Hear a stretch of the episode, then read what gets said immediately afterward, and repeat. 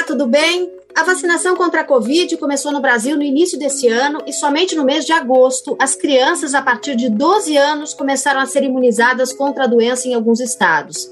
Mas existem outras doenças, como a meningite e a pneumonia, que são tão ou mais graves que o coronavírus nessa população pediátrica e cujas vacinas estão disponíveis em clínicas privadas e algumas delas no PNI, o Programa Nacional de Imunizações, de graça nos postos de saúde de todo o Brasil, também nas clínicas privadas de vacinação. Para falar sobre essas duas doenças que são muito sérias e que podem ser prevenidas através da imunização, eu recebo hoje o Dr. Renato Kifuri, que é pediatra, infectologista e presidente do Departamento de Imunizações da Sociedade Brasileira de Pediatria. Esse podcast é uma realização do Estadão no Estúdio com o patrocínio da Pfizer. Doutor, seja muito bem-vindo. A meningite é a doença que mais assusta os pais, segundo uma pesquisa feita pelo IBOP para a campanha Mais Que um Palpite, que é uma parceria da Pfizer com a Sociedade Brasileira de Pediatria. Afinal, por que, que essa doença é importante e quais são os tipos de meningite que existem? Seja bem-vindo. Obrigado, Rita. Sempre um prazer estar com você nesse podcast aqui do Estadão.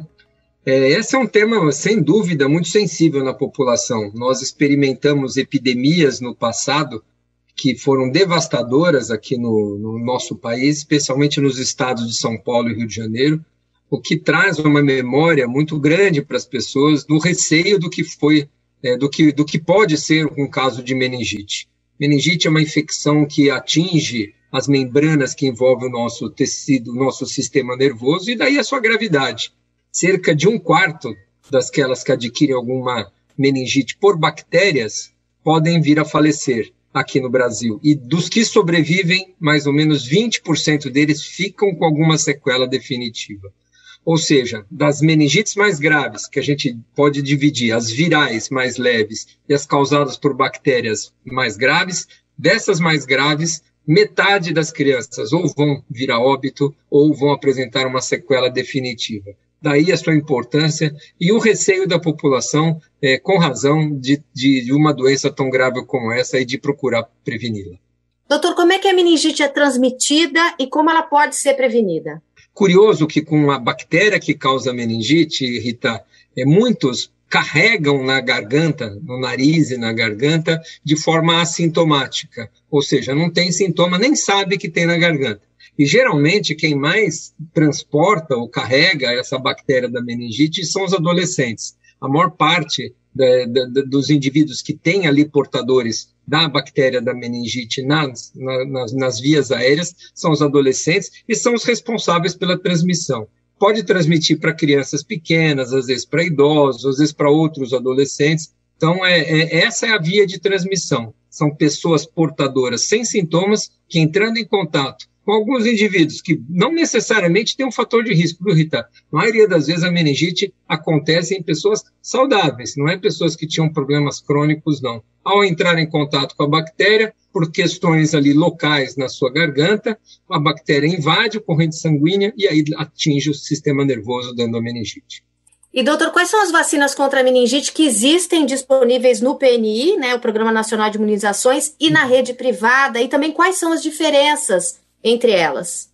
Olha, a meningite, felizmente, hoje nós temos várias vacinas, né? É importante destacar que as vacinas são desenvolvidas para as meningites mais graves, as meningites causadas por bactérias. Então, nós temos hoje as três principais bactérias que a gente dispõe de vacinas, é o Haemophilus, essa vacina tem no Programa Nacional de Imunizações, o pneumococo, que tem no Programa Nacional de Imunizações uma vacina contra 10 tipos, e o meningococo, que esse é o mais frequente e tem no Ministério da Saúde, oferece para crianças o tipo C e para adolescentes uma quádrupla ACWY. É bastante confuso, é uma sopa de letrinhas aí.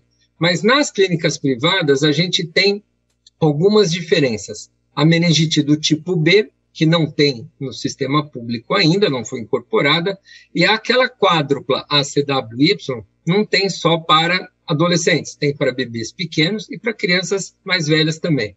Essa é uma diferença do programa público do privado. O programa privado expande, tem vacinas que não estão presentes no, no programa nacional público e tem outras faixas etárias onde são contempladas né, no, no calendário privado. E a meningite por pneumococo, que o Ministério utiliza a vacina com 10 tipos, já existe uma mais moderna, com 13 tipos. Então, no calendário privado, nas clínicas privadas, existe aí para eh, para as famílias que têm acesso, têm condições de fazer uma vacina de maior espectro de proteção, vacinas que protegem contra o tipo B, contra os pneumococos de três tipos a mais, e expande a utilização da vacina para todas as idades, entre crianças e adolescentes. Doutor, é, em que faixa etária os pais é, precisam levar a, a criança ao posto de saúde ou também à clínica privada de vacinação para que elas possam ser imunizadas contra a meningite? Olha, é importante destacar que a meningite é uma doença que atinge mais frequentemente as crianças menores de 5 anos, especialmente nos dois primeiros anos de vida.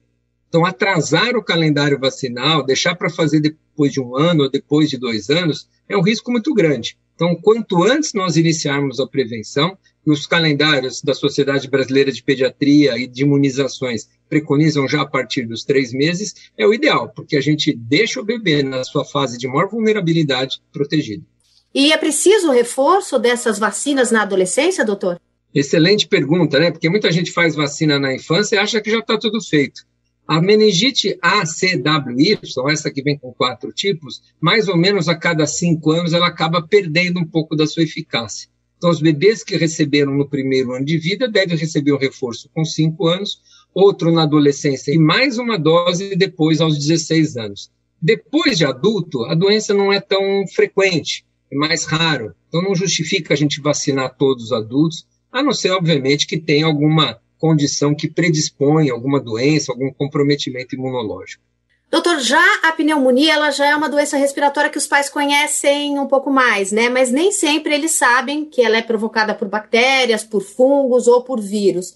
É, eu queria trazer um dado que, de acordo com a OMS, a Organização Mundial da Saúde, o Brasil está entre os 15 países com maior incidência de infecções por esse microorganismo, e isso provoca 1,6 milhão de mortes por ano em todo o mundo. Eu queria que o senhor explicasse para a nossa audiência quais são os tipos de pneumonia existentes e quais delas são preveníveis por vacinação.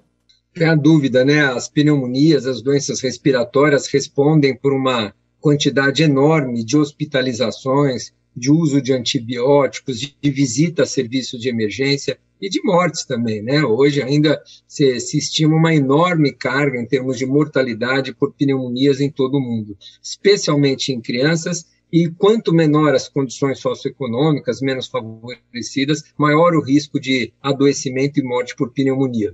As pneumonias, você já adiantou, tem por vírus, por fungos, por bactérias, mas as mais comuns e as mais graves são aquelas causadas por bactérias, especialmente por um tipo que chama pneumococo o nome já está dizendo, né? Pneumococo que vem de ele causar pneumonias mesmo, atingir os pulmões.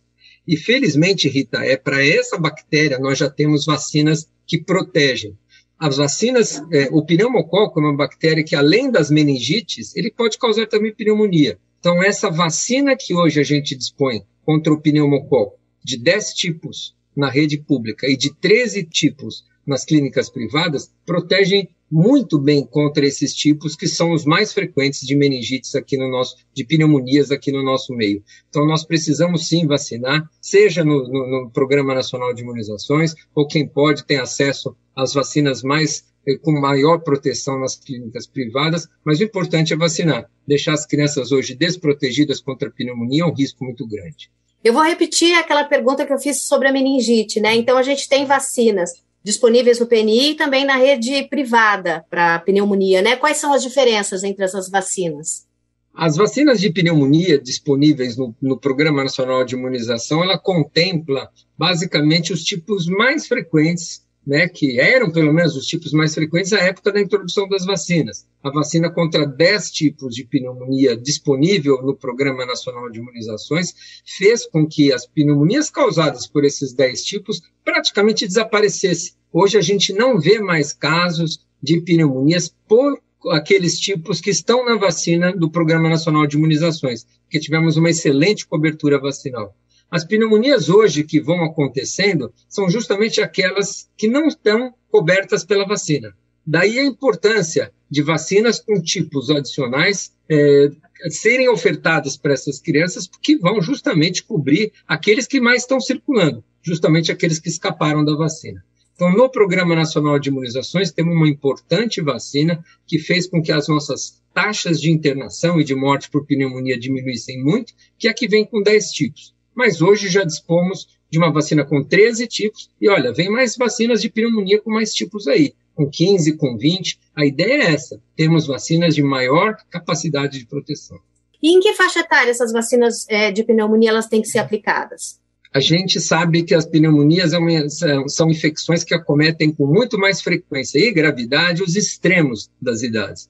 Então, é o bebê, a criança menor de 5 anos e o idoso acima de 60 anos de idade. São esses os grupos mais vulneráveis para desenvolver pneumonia e suas complicações. Então, hoje a recomendação é todos abaixo de 5 anos devem estar prevenidos contra a pneumonia, todos acima de 60 anos, e é claro que entre 5 e 60 anos, se o indivíduo tem algum fator de risco, é diabético, tem problema cardíaco, é um transplantado, tem câncer, há toda uma lista aí de condições que aumentam o risco de pneumonia e devem ser também vacinados.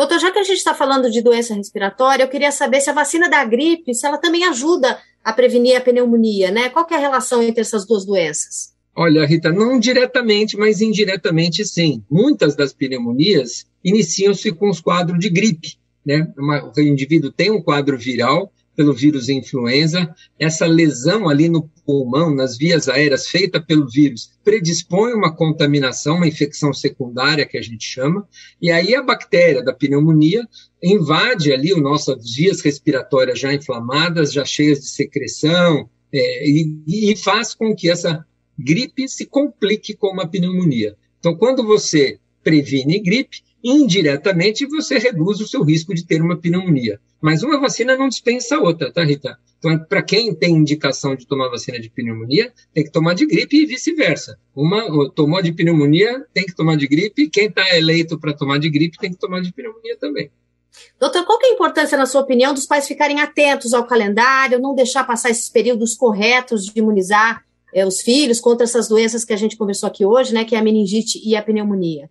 Olha, Rita, os calendários são organizados, as vacinas são colocadas numa idade qualquer para a criança em função do risco que ela tem. Então, por exemplo, quando a gente coloca uma vacina de coqueluche aos dois meses, ou de pneumonia aos dois e meningite aos três, não é à toa, não é, é porque essa doença costuma atingir justamente esse primeiro ano de vida com mais frequência. Época que o sistema imunológico dos bebês ainda não está maduro, está mais vulnerável, por isso que o risco é muito maior. Se a gente não obedecer esse calendário, atrasar as vacinas, não completar o esquema, retardar o seu reforço, a gente vai deixar a criança desprotegida até que esse esquema fique completo. Então, daí a necessidade da gente obedecer o calendário. Ah, posso fazer a vacina só depois de três anos, de quatro anos, cinco anos? Pode. Se você não fez até então, você vai fazer o quanto antes, na primeira oportunidade. Mas deixamos a criança desprotegida justamente no seu período de maior vulnerabilidade. Então, o calendário ele é feito em função do risco. Então, se a gente tem um risco para uma doença só na adolescência, como HPV, por exemplo, a gente vai vacinar o HPV na adolescência, não vai vacinar o bebê. Mas a pneumonia e a meningite são doenças graves nas crianças pequenas. Daí a necessidade de nós começarmos a vacinação bem cedo, dois, três meses, conforme preconizam os calendários. Eu queria agradecer ao Dr. Renato Kifuri, pediatra infectologista, presidente do Departamento de Imunizações da Sociedade Brasileira de Pediatria, que é parceira da Pfizer na campanha Mais que um Palpite, que leva informação de qualidade para mães, pais e cuidadores. Afinal, com saúde infantil não se brinca. Obrigada, doutor Renato. Eu que agradeço, Rita. É sempre um prazer estar com vocês aqui do podcast do Estadão. Esse podcast é uma realização do Estadão Blue Studio com o patrocínio da Pfizer. Muito obrigada, até a próxima.